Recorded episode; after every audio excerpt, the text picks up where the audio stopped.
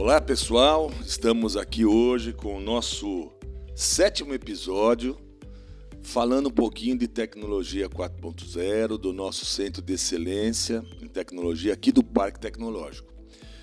E a gente lutou bastante para trazer uma pessoa aqui hoje e conseguimos, com muita paciência até, para ficar. Vocês vão entender por que da paciência.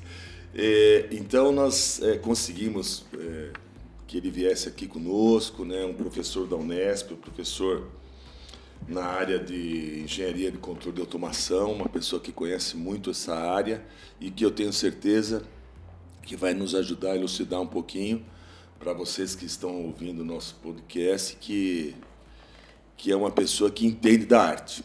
Então, nós estamos trazendo aqui hoje o professor Eduardo Paciência Godoy, mais conhecido como Paciência, e eu falei para ele que ele tem que ter muita paciência com os alunos, ele até riu. É, obrigado, professor, pela tua visita. Estamos também aqui com o André, né, o André Santos, que é o nosso diretor aqui da Inova, que também vamos bater um papinho aqui com o pessoal e, e tentar, de alguma forma, levar um pouquinho de conhecimento a todos. Professor, obrigado pela sua presença. Bom, bom dia a todos. Eu que agradeço o convite de poder bater um papo aqui com vocês, falar um pouco sobre as tecnologias de base aí para a indústria 4. É, agradeço Nelson, agradeço André, Marimar, toda a equipe aí pelo convite e estamos à disposição. Legal, legal. Bom dia, Nelson. Bom dia, Eduardo. Muito bom. Hoje tem um tema bem desafiador, né, Nelson? Falar sobre as tecnologias de base, relação né, homem-máquina, como que se dá, como que se trata isso aí, né? Então, acho que tem grandes dúvidas para o empresário sobre esse tema, né? É, tem grandes mitos atrás disso, né? Grandes incógnitas. Então, então é bem legal hoje. E, e você sabe, Paciência, e, e, a gente procura sempre falar aqui né, que o empresário, a gente está pensando no pequeno, no médio empresário, porque o grande empresário, né, se você pensar numa grande empresa, uma multinacional, eles têm um suporte muito grande que vem lá de fora. Mas o pequeno, o médio, esse é o que mais sofre, né? Com essas questões tecnológicas. E toda vez que a gente, eu sempre friso isso, toda vez que a gente vai falar com algum deles sobre tecnologia 4.0, o cara fala, pô, mas é, robô é caro, cara, robô é muito caro, né? E a gente fala, pô, calma, meu, não é robô, ainda não, nós não estamos nessa pensando nisso, né? Tem tanta coisa antes que você tem que fazer, né? Questão de processos, né? É, é, digitalização e assim por diante. E a gente vem abordando esses assuntos, né? sempre aqui para trazer para esse pequeno, esse médio, um pouco mais de conhecimento e desmistificar né? essa questão de tecnologia 4.0. E aí, esse bate-papo que a gente vem fazendo aqui é justamente para isso. Então, mais uma vez, eu te agradeço. Né? Vou passar a bola aqui para o André, né? para o André já começar a colocar fazer aquela pressão em cima do professor, aí, mas é brincadeira. Bora, mas, bora. Vamos Eduardo. realmente bater um papo bem descontraído. Não, tem, tem várias dúvidas aqui, Eduardo. Assim, a gente, quando a gente fala de, de, de tecnologia de base, né, 4.0, a gente tem as tecnologias habilitadoras, né, a gente nem tem duas específicas que a gente tem curiosidade, né, para tentar desmistificar um pouquinho. Uma delas é a computação em nuvem, né, que permite algumas coisas, né, facilita a vida, mudou muito o contexto. Depois o Nelson vai trazer um case que ele viu na China recente, muito legal. Então me explica um pouquinho quais as vantagens da computação em nuvem, que isso talvez não existisse há 5, 10 anos atrás e agora está cada vez mais forte. Isso é uma das tecnologias que vale a pena? Como que é para o empresário entender o que, que é esse, essa tal da rede em nuvem aí? Então, a computação em nuvem né, é uma solução já tradicional na área de computação, já vinha sendo usada para desenvolvimento de soluções, principalmente web, né? E ela acabou, devido às suas grandes vantagens, sendo adotada também, sendo difundida para algumas aplicações industriais. Então, principalmente o fato de você conseguir facilitar o desenvolvimento de uma aplicação qualquer, seja ali um software, isso ajuda demais a indústria. Né? A indústria, por ser muito conservadora, ela acaba tendo muitas soluções diferentes. A partir do momento que você tem que desenvolver alguma aplicação, você acaba ficando refém de ter que ser compatível com essas é, soluções diferentes. E a computação em nuvem ela consegue superar esse desafio, né, ao, ao, promover uma solução interoperável do ponto de vista que eu consigo desenvolver a minha solução ali dentro, de forma que todos podem usufruir desse cenário. Então, um exemplo claro né, é o desenvolvimento de um software. Então, por exemplo, eu tive que desenvolver um software para o sistema operacional Windows, o mesmo software para um sistema operacional Mac e o mesmo software para um sistema operacional Linux. Hoje, eu colocando esse mesmo software como um serviço, eu faço um desenvolvimento só. Então eu agilizo o desenvolvimento, eu forneço, consigo agregar valor ao que eu estou desenvolvendo e prover o mesmo tipo de solução é, com menor esforço e menor custo. Ou seja, aquilo ficava fisicamente armazenado nos servidores na empresa, a gente pode estar jogando para a nuvem. Isso significa redução de custo, Eduardo, ou não necessariamente? Com certeza. Imagina que você quer desenvolver uma aplicação qualquer e você precisa, por exemplo, de um servidor, um, um poder computacional ali.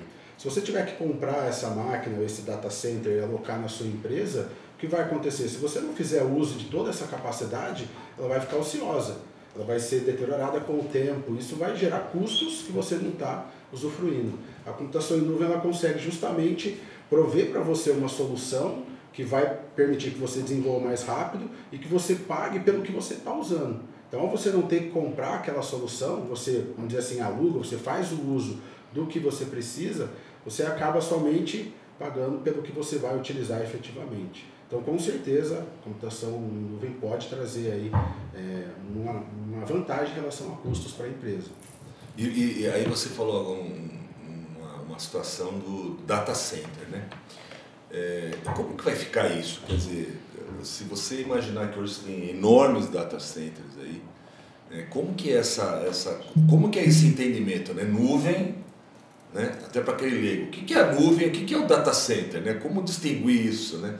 Se puder dar, um, dar uma dar uma, uma, uma elucidar sobre isso é interessante. É, o conceito né, de computação em nuvem é, são uma série, né, inúmeros computadores ou poder computacional que são interligados e estão disponíveis através, geralmente, da internet, onde você pode fazer uso de todo esse poder para processar soluções, utilizar e assim por diante. Hum.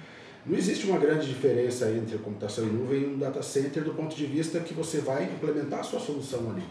Então a primeira coisa que é importante que eh, as pessoas entendam né, é que eu não vou deixar de ter os data centers alocados na empresa, até porque a computação em nuvem, do ponto de vista comercial, né, das grandes provedoras, como Amazon, né, AWS, ou IBM Cloud, por aí vai, elas têm um nicho de mercado né, que se difere um pouco da aplicação industrial. A aplicação industrial é muito conservadora, uhum. tem a questão do aspecto da segurança, segurança, do compartilhamento de informações que são segredos de mercado.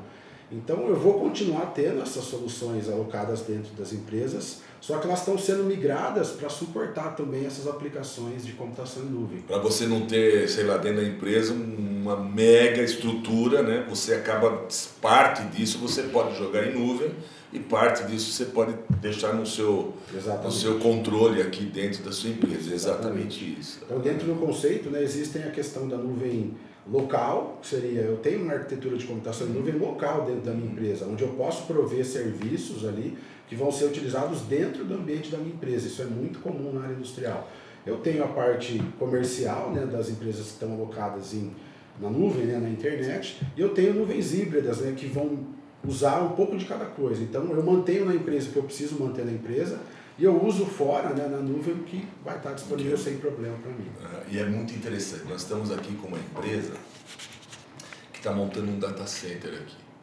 Então a filosofia deles foi o seguinte: criar pequenos data centers, ao invés de ter esses data centers como a gente vê em Barueri, por exemplo, que tem monstro, né, um data center muito grande, eles estão em cidades, né, pontos estratégicos, criando os pequenos data centers. Nós estamos tendo o privilégio de ter um aqui mais acho que uns dois meses, o pessoal deve estar já em operação.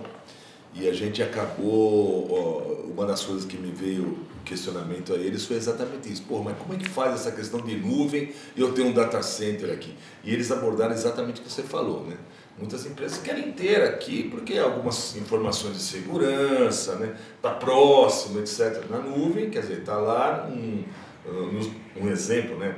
A Amazon, a Amazon deve ter nos Estados Unidos lá o um, grande suporte de nuvem que as informações vão para lá, né? não estão aqui. E o brasileiro tem uma coisa muito assim, ele quer tudo perto, né? ele quer sentir. Né? Ele não está tão acostumado com essa questão de nuvem que está armazenado nos Estados Unidos ou, tá, ou em outro lugar. Né? Ele fica, ele tem uma certa insegurança. E como quebrar isso? Né? Como que a gente poder mostrar para esse pequeno para esse, esse médio empresário, ou, ou seja, para quem tiver dúvida, essa questão de segurança, né? Porque o cara fica meio assim, mas como? Minha, minha informação está armazenada nos Estados Unidos, como que eu faço? Eu sei que não sei se a gente consegue, né, é, paciência, a gente conseguir explicar isso, mas eu sinto que isso é um bloqueio para algumas pessoas utilizarem mais esse sistema de nuvem. Não sei se você já percebeu isso. Então, eu acho que isso vem evoluindo bastante nos últimos anos, uhum. principalmente com a informação, né? a própria informação de que a computação em nuvem é, representa uma solução segura, né? existem vários mecanismos que conseguem garantir a confiabilidade da, do armazenamento da sua informação, consegue garantir a, a, que somente você tem acesso àquilo que você está armazenando né? naquele local. E devido às grandes facilidades que isso fornece, né? então hoje eu posso acessar uma informação que está alocada no meu computador, mas que está na nuvem. Uhum. Então eu consigo acessar aqui do meu celular, do meu smartphone, a informação que eu uso no meu computador. Eu estou em casa, eu posso acessar da televisão, que também hoje é uma Smart TV, e tudo isso está alocando na nuvem. Então facilita, né? Você não tem que carregar o seu ativo para lá e para cá. Então é uma série de, de vantagens. Então a informação está fazendo com que principalmente a indústria, seja menos reticente em compartilhar algumas informações. É claro que ainda não 100%, mas isso tem melhorado bastante, sim. Legal. Então, então, seja, é seguro. A gente pode falar que hoje em dia existe seguro, obviamente que existem os riscos, mas é seguro. Ou seja, o empresário não precisa pensar como pensa em aplicação financeira. Deixa eu botar um pouquinho aqui, um pouquinho na nuvem, um pouquinho no Google, um pouquinho na Amazon, um pouquinho. Não precisa. Se ele criar formas e meios seguros, né, tendo confiança, é possível se trabalhar hoje em dia né? Legal. E aí você comentou um ponto que é as, são as informações, né, Eduardo? Então, é, que é o tal do famoso Big Data, né? Que se fala tanto também, né? Então, poxa, a gente está falando de, de, transação, processamento em nuvem, mas também está falando um caminhão de dados, aquela coisa do Big Data. É, como que você tem visto isso a tratativa? Ou seja, cada vez mais a gente tem sensores inteligentes, dispositivos inteligentes, informações. Isso gera muito, muito dado. Como que o empresário se prepara ou entende isso para tomar de decisão? É, isso é uma coisa que está cada vez mais viável? Existem ferramentas, formas né, que, que o empresário possa tomar decisões mais assertivas? Sim, sim, com certeza. É, essa área de Big Data ela também cresceu muito na indústria, né? justamente pelo fato de que a informação ela já estava presente na indústria. A indústria já armazenava muita informação da sua operação, só que ela não usava essa informação. Então, o grande, grande problema por trás de você implementar essas soluções de Big Data ou aplicação de inteligência artificial para um processo industrial é como você consegue garantir a informação, acesso a essa informação de uma forma padronizada, de uma forma organizada. Porque você vai colocar uma startup dentro da sua empresa que vai desenvolver uma solução onde eles conhecem o melhor algoritmo, a melhor solução. Só que eles não sabem comunicar com a máquina, porque a sua máquina é diferente de várias outras. Então eles não têm como saber fazer tudo. Então, como é que eu consigo disponibilizar um acesso padrão é, com que ele consiga coletar os dados que ele, que ele precisa para rodar a sua aplicação e trazer para você o benefício daquela tecnologia. É aí que entra a computação em nuvem. Legal. Então, ao você conseguir interligar sistemas dentro da sua empresa, você consegue criar formas padronizadas, porque o grande ponto da computação em nuvem é que eu faço a comunicação de forma padronizada, de forma organizada. Legal. Então, eu consigo disponibilizar agora um acesso padronizado para acessar qualquer informação, vamos dizer assim, Legal dentro da minha empresa. Legal. O bacana de falar com o professor Nelson aqui, tipo, a gente vai aprendendo, né? Então, forma bem didática. Então, se, se eu aprendi bem o que você está falando, então a gente está falando que as empresas geram dados, esses dados vão para a nuvem, nuvem, essa nuvem vira um grande big data com grandes informações, que aí é a tal da inteligência artificial que se dá em cima disso. É isso aí. Explica um pouquinho a sequência Até lógica. Porque está pro... se discutindo muito essa é. questão da inteligência artificial. E não vamos falar de chat, chat GPT agora por enquanto, não, senão não, vai dar nó aqui na gente. Você sabe que o meu agora... filho é professor, né? E ele está ele está também doido por causa de toda essa mudança que está tendo e, e, e ele, eles se preocupam muito com essa questão da inteligência artificial para que, é, porque o aluno não fique é, eu vou falar talvez esse termo não sei se é correto, mas viciado em só consultar e pare de pensar, né? Agora não sei o que você que você pode dizer sobre isso tudo. É importante o primeiro ponto que a gente é, sempre esclarece lá para os alunos, é, para quem entra em contato com a gente, é que a computação em nuvem também não é só mil maravilhas, vamos dizer assim. Então, para você ter acesso a todos esses benefícios, né, isso tem um custo. Então, é importante que as pessoas entendam né, que armazenar informações, por exemplo, na nuvem, isso tem um custo. Então, nós não estamos falando simplesmente de você pegar toda a informação que você tem na sua planta e jogar na nuvem porque lá vai estar disponível. Não é assim que funciona. Então, é interessante ter todo um acompanhamento do desenvolvimento dessas soluções para que você realmente armazene as informações que você vai fazer uso. Por isso que estão aparecendo algumas soluções né, de computação na borda e computação na névoa, que o pessoal chama. Que seria, eu quero sair da nuvem, por quê? Porque eu tenho um custo. Eu tenho que comunicar com a internet, às vezes na indústria eu não tenho esse acesso. É, e eu consigo colocar então uma solução dentro da minha infraestrutura industrial, simulando, vamos dizer assim, fornecendo os mesmos serviços que eu teria com a nuvem, só que de forma local. Então, com isso, eu diminuo a quantidade de informações que eu consigo, é, que eu preciso transmitir para a nuvem, reduzindo o custo também dessa minha aplicação. Aí com essa disponibilidade dessas informações locais, aí também facilita desenvolver essas soluções de Ou inteligência seja, essa computação na borda, que eu acho que é o famoso edge computing, também Isso, o pessoal fala, exatamente. ajuda na redução de custo, você consegue fazer um híbrido aí do que é importante você ter localmente ou que é na nuvem, né? Então, Exatamente. forma, são formas mais, mais inteligentes, talvez, para as empresas como poderem tratar esses o custo, administrar o custo. Isso, é importante não cair na armadilha da computação em nuvem também, né? Porque a gente tem acompanhado algumas, algumas empresas que voltaram para trás, elas foram para migrar tudo e depois perceberam que existem soluções que eu posso fazer aquela mesma ter aquela mesma vantagem só que fazendo isso ainda de forma E o- local. O pessoal às vezes diz que é fácil para entrar na nuvem, mas para sair é duro, porque aí tem muita informação para você tirar dali, trazer, a coisa complica um pouco mais. Mas você sabe que eu tive uma experiência, ô, paciência, eu tive a- a- uma experiência de estar agora recentemente na China. E, e eu tive visitando lá a Universidade de Pequim, uma faculdade deles que é cuida na área de TI, mas para inteligência, para aplicar na parte de defesa aeronáutica e tal.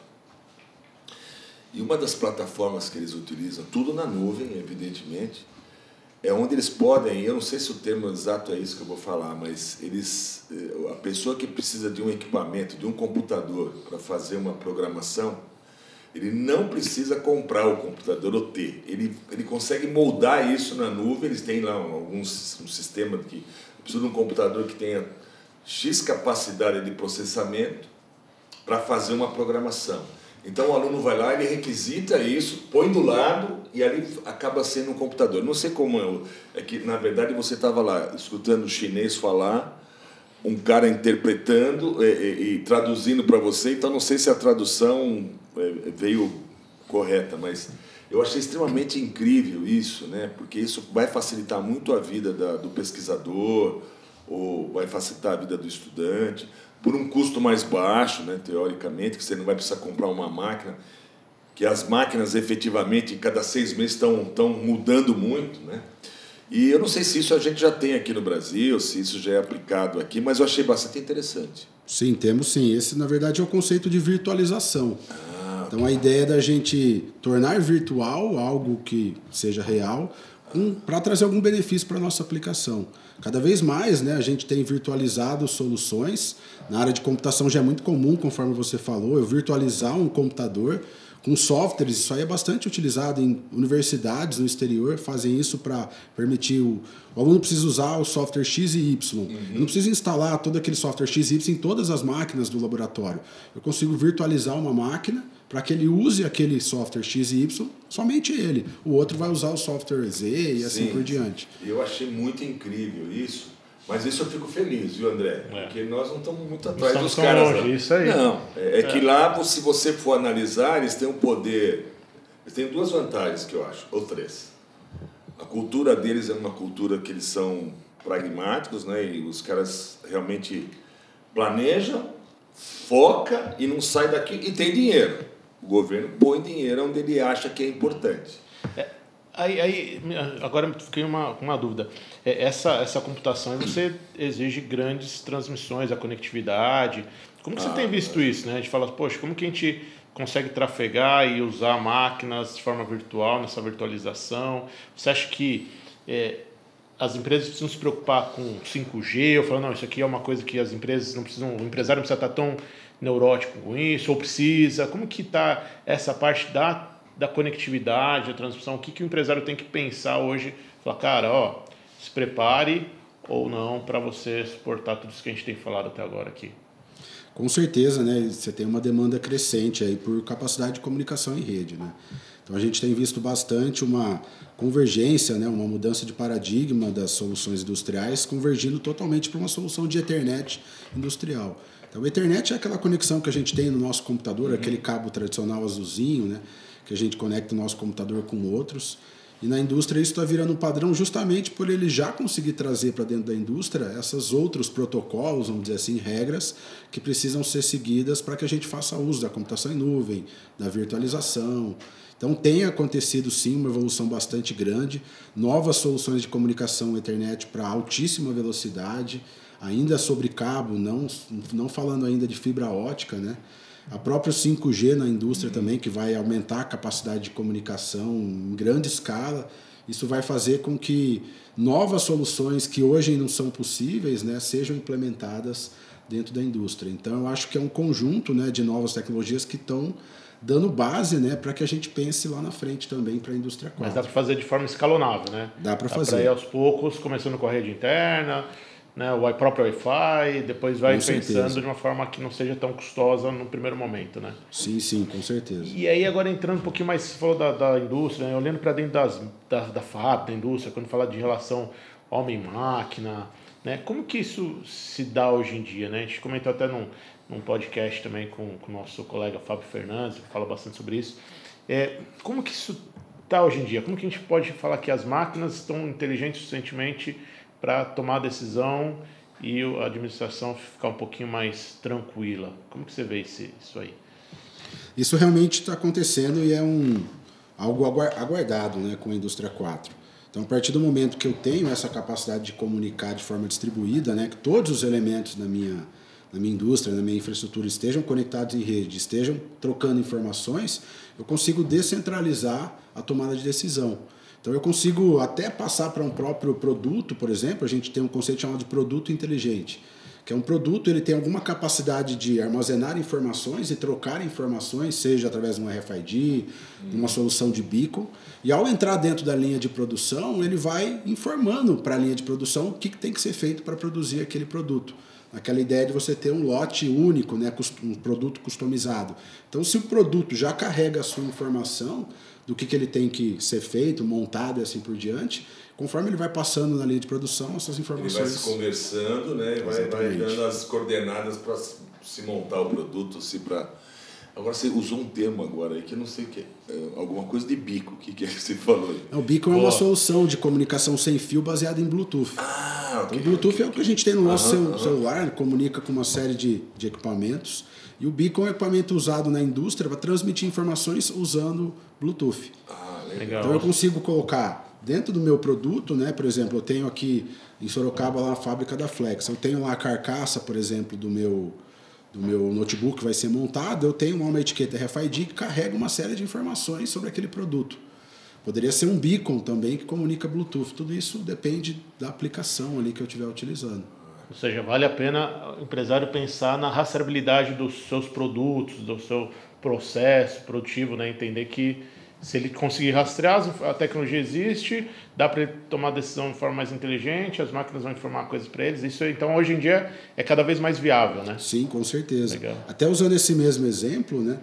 Os próprios computadores hoje, quando você leva numa assistência técnica, eles fazem o reparo e eles armazenam essa informação dentro do produto. Hum. E ao final do ciclo de vida do produto, eles fazem o recolhimento desse produto e essas informações são imputadas dentro do sistema para eles saberem qual peça está dando mais problema, deu mais problema. Cria um histórico né, para eles, eles irem melhorando a qualidade do produto. Caramba, meu. Vou falar para você, cada vez que nós fazemos esses episódios aqui, eu estou vendo que eu estou aprendendo um pouquinho mais, viu, André? Nós estamos aqui no ambiente de parque tecnológico e, evidentemente, que sempre tem novidades aqui. E cada vez que a gente fala com alguém, a gente acaba aprendendo um pouco mais aí de toda essa história. Aí. E o que eu tenho visto né, bastante, é, e é uma coisa que me preocupa muito, né? nós temos que. Essa questão de indústria 4.0, nós estamos falando em 5G no Brasil, já estão testando 6G lá fora, né? em vários locais. E, mas eu acho ainda que, e, e eu não sei como fazer isso, talvez esse meio que nós estamos utilizando, os professores com os, os professores com os alunos, isso vai acabar desmistificando cada vez mais, né? Porque o, o, o pequeno empresário, ele, ele, ele precisa entender, né, professor, a importância que tem ele se atualizar, né, dentro do seu processo, seja produtivo, de serviço, seja o que for, para os momentos que nós estamos vivendo, né, para essa evolução. Porque eu, eu não sei se você pensa dessa forma, mas como eu tive essa experiência agora de estar lá 13 dias na China e você visitei várias empresas, você começa a ver o seguinte: aqueles que não se prepararem, né, estão afadados a ter sérios problemas para se manter no mercado, né? Porque eu até, é, eu até vinha vindo para cá de manhã escutando um, o rádio e um pessoal estava falando sobre energias fotovoltaicas. Né? Nós já temos um problema que o governo ele incentiva, dá, dá, dá subsídios para você importar um custo mais baixo, mas não dá incentivo para a indústria local se desenvolver mais. É né? uma coisa meio que não tem muito sentido na minha visão. E isso me preocupa muito com o pequeno, né? porque se ele não se atentar, ele não precisa fazer o melhor, mas ele precisa começar a fazer. Ele precisa começar a fazer, ele tem que entender que não adianta ele ficar correndo só para pagar conta, comprar, o pequeno faz tudo isso. Né?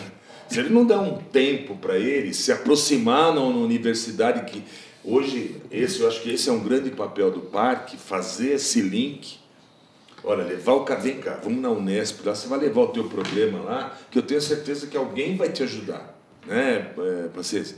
E isso a gente não tem, o empresariado, o brasileiro, ele não tem muito essa, esse, costume, ele não tem costume de planejar, ele quer tudo para ontem, né? E eu acho que essas coisas é, um, é uma linha que a gente tem que trabalhar bastante, é. né, André? É isso, é isso, é verdade, Nelson. A gente a preocupação do, do, do Centro de Excelência de Tecnologia 4.0 é justamente essa, né? Não adianta a gente só matar um leão por dia se a gente nos preparar daqui a alguns meses, daqui a alguns anos, né? Ficar, né? Principalmente empresário que tem que pensar, né?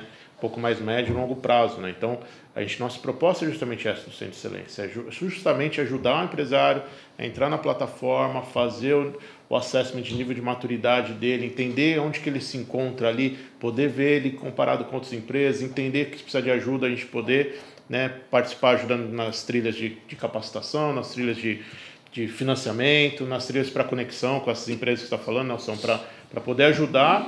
Falou, opa, não, você não está sozinho, empresário, você tem uma rede de apoio, uma rede que vai trabalhar em conjunto para que todos fortaleçam a economia, que é o grande conceito da indústria 4.0, né? trabalhar de forma integrada, forma bem, bem consolidada. Então é isso que a gente preocupa, né? Como que a gente leva isso para o pequeno, para o médio, para falar, cara, é possível pensar é, um pouquinho mais a médio e longo prazo e não ficar desconectado, né, Nelson? Porque senão, é a hora que vem uma, uma crise ou se vem uma grande onda, é, aí complica, né? Porque nós temos até, não sei se você sabe, nós temos uma plataforma de diagnóstico né, do Centro de Excelência, que ali o empresário ele, ele entra nessa plataforma, qual que é mesmo, André? O, o site fala aí. cet40.org.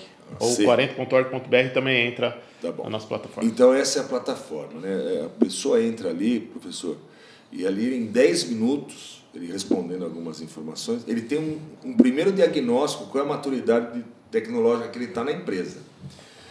E em cima disso, ele tem um resultado que vai mostrando para ele: olha, você precisa se capacitar, você precisa de equipamento, você precisa de várias coisas. E eu sinto, às vezes, que o empresário ele não, ele, ele nem tempo para isso ele quer ter, né? que é um grande erro. Isso é uma cultura, que esse é um trabalho que o parque tem que fazer, os, as universidades têm que fazer com os alunos. Mas é uma cultura que eu, que eu vejo que talvez, André, dentro do nosso trabalho aqui no CT 4.0, a gente talvez criar, agora me ocorreu isso, um grande evento aqui de debates né? com esse tema porque efetivamente você fazer o podcast é válido, o aluno lá, que você atende lá, 200 alunos, é válido, mas tem uma gama né, de, de, de, de empresários, microempresários na área do comércio, né, que a gente tem conversado bastante com a associação comercial, que os caras precisam começar a entender a importância. Eu estou falando isso porque agora estou contagiado com a China na cabeça, né, que você vai lá numa lojinha, pô, é tudo no robozinho que te atende, você tecla. A mão de obra menos aplicada e agilidade na entrega do serviço muito grande. Então acho que isso é uma bandeira para a gente pensar. Agora, sem spoiler, mas já daqui a pouco vai sair o próximo seminário, né, de 23 agora, justamente para atacar isso aí, né, as tecnologias, os parceiros. Então, mas não vou dar spoiler aqui da data, mas já está, nosso coordenador até saiu aqui, já está trabalhando isso aí exatamente agora, porque tem que ter, a gente tem que disseminar, um, disseminar o conhecimento. Um grande é evento para exatamente isso, né, pra, porque para o professor que está ali, né, com paciência lá, mostrando tudo isso para os alunos, é uma situação, eu acho, que ele está fazendo a parte dele. Mas nós, como parque, temos que fazer né, a nossa parte também e tentar trazer novamente o, o professor aqui, outros colegas, para a gente fazer uma grande discussão, né? a importância que tem hoje de se estar atento a essas mudanças, porque ainda eu acho que a coisa está, não sei se está meio travada, mas está meio... Sim. Eu estou falando isso porque eu, fui, eu tive empresa por 30 anos, então eu sei que talvez se eu tivesse feito algumas coisas lá atrás, né, eu estaria com a empresa. Depois eu acabei vendendo e tudo, mas então isso me preocupa bastante. É uma das coisas que mais me preocupa. Eu concordo, eu concordo porque isso é uma luta, na verdade, né, da universidade, né? Quebrar esse paradigma que a universidade ela forma pessoas para a empresa e que a gente não consegue trabalhar em conjunto com a empresa. Então, principalmente nesse contexto de tecnologias 4.0, né, onde a gente tem um aspecto totalmente multidisciplinar, é essencial que a gente promova essa integração e que os empresários, né, pessoal, entenda que a gente pode dar tanto um pequeno passo que é necessário para aquele para aquela empresa, quanto passos mais adiante, dependendo da situação de cada um. Legal, legal. E, e, Nelson, a gente também não pode deixar de agradecer, né? Os nossos parceiros para isso acontecer, então todos as empresas, os associados, os grupos de trabalho, que a gente tem diversas pessoas trabalhando, alguns puderam participar dos nossos, né? Estão participando do nosso podcast, né? Então isso é muito importante. Além também que a gente tem que né, agradecer, né? A prefeitura está propiciando isso, a Prefeitura de Sorocaba, a nossa empreitada aqui. A Softex ajudou muito nessa nossa plataforma, que até hoje nosso podcast está aparecendo aqui no nosso fundo aqui. E o Ministério de Ciência e Tecnologia, né, Nelson, que tem apoiado a gente nessa, nessa iniciativa aqui, né? É, inclusive eu, na época é, que nós inauguramos aqui o CT, é, o ministro era o Marcos Pontes. E eu tive a questão de um mês atrás, ah, eu tive o privilégio de ligar para nós aqui a gente fez um, batemos um papo por vídeo, ele querendo saber como estava esse projeto, hoje ele é senador, né? E ele quer que a gente mandamos um relatório para ele já de todas as nossas atividades. E ele quer vir aqui nos visitar e ele quer que a gente promova mais esse ambiente. E eu tenho certeza que com essa ação que nós estamos fazendo hoje, por exemplo, André e paciência, isso tem nos ajudado e vai nos ajudar bastante. Né? Mas, André, paciência tem alguém aqui me mostrando uma plaquinha que o tempo está esgotado. E é um assunto que eu fico. Me, viu? E é um assunto que eu gosto e eu fico falando muito, eu me empolgo. Mas nós não tem que encerrar, né, minha querida? Então tá bom. Eu, eu, eu quero, a princípio, te agradecer, viu, Paciência, pela tua disponibilidade de estar aqui. Tenha certeza que nós vamos te provocar outras vezes, né? Porque eu acho que esse é um tema muito relevante para o parque. Nós estamos querendo transformar o parque num, num grande num grande ambiente de vocação em tecnologia 4.0 no Brasil e nós vamos fazer isso, eu tenho certeza. Então, desde já eu te agradeço, agradeço a diretoria da Unesp né, por, por esse apoio, agradeço você, agradeço o André. Né, e tenho certeza que a gente, nós juntos aí vamos levar esse tema mais adiante. Não é isso, André? Isso aí, isso aí. E ó, repetindo, Acesse a plataforma ct40.org.br e o nosso PTScast, né? ptescast.com.br. E obrigado mesmo, Eduardo, muito, muito legal. Acho que. E a finalização, vamos deixar favor, com o Eduardo. É, agora, exatamente, nosso professor. Nosso convidado, na verdade. A palavra é sua. Bom, eu, como disse, eu que agradeço. É, fico à disposição para conversar aí sobre outros assuntos e estender mais aí sobre esse assunto. Eu acho que esse essa iniciativa é importantíssima para conseguir passar a informação que a gente tem de dentro da academia também para para outros públicos, né? Então agradeço bastante a oportunidade. Muito obrigado. Então é isso aí, pessoal. Obrigado a todos. Aqueles que têm interesse, utilize as suas plataformas aí. E e, e nós estamos, evidentemente, aqui no Parque Tecnológico para atender a todos. Muito obrigado e um grande abraço a todos vocês.